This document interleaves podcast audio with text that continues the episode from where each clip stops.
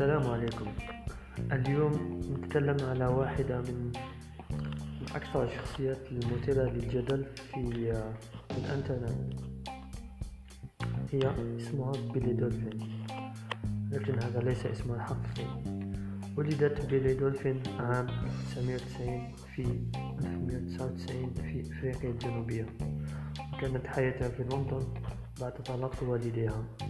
خرجت من المدرسة لأسباب شخصية ونفسية. عموما عملت كنادلة وكانت تعيش وحدها بدون والديها ولا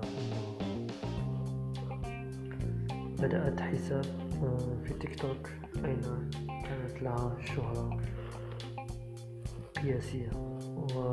وسبب شهرتها هو وجهها وشكلها البريء إضافة إلى أسلوبها في اللباس المشابه للكوسبلاي والأنمي.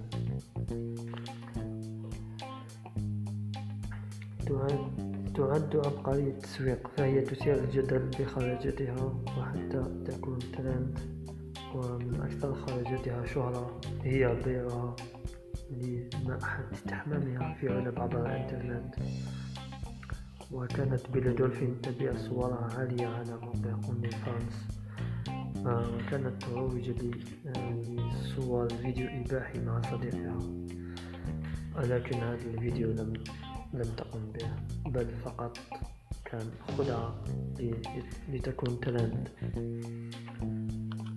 ومن من أكثر آه، خراجتها هي كانت تربي كانت تربي آه، أخطبوط ميت في بيتها. الأخطبوط يعني كان ميت لا يتحرك وكانت تظهره في, في فيديوهاتها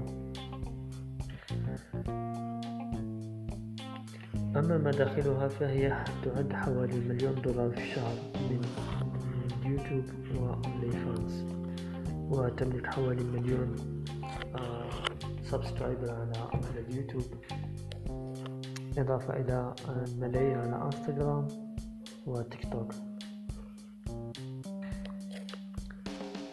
في رأيك هل تعد بيلي فانس عبقرية تسويق أم فقط مريضة نفسيا